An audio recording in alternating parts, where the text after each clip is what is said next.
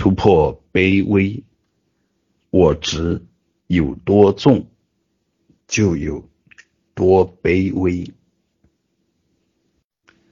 任何个体生命都是一整张因缘大网中的一个节点，任何一个节点和所有的其他节点都有着无穷维度的关联。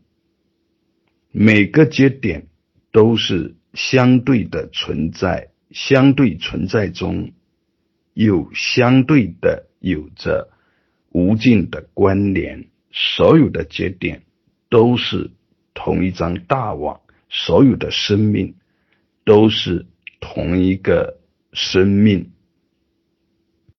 生命本然高贵，所有的节点。都是生命，所有的节点都是一样的高贵。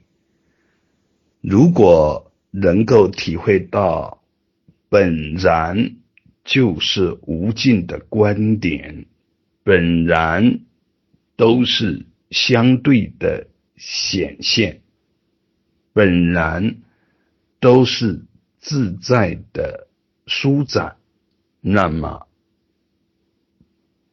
即便没有高贵的认知，也不会有卑微的感受，不会有卑微的心行，不会有卑微的言行。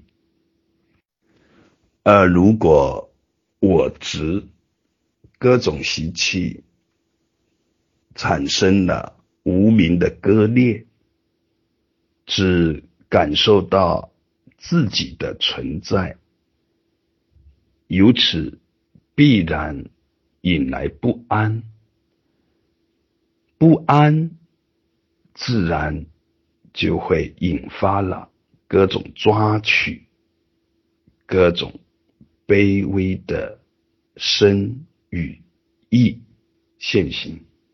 和潜在的力量，只要我之在，都会有卑微的在。人前面上无论多么的光鲜，只要真诚的去看，看内在的心念，无限的内在的去看。无限向内，总是能够看到我执所引致的卑微。如何突破卑微，彻底消融我执，彻底体证生命是一大因缘，彻证本来面目。性空而缘起，方能如是。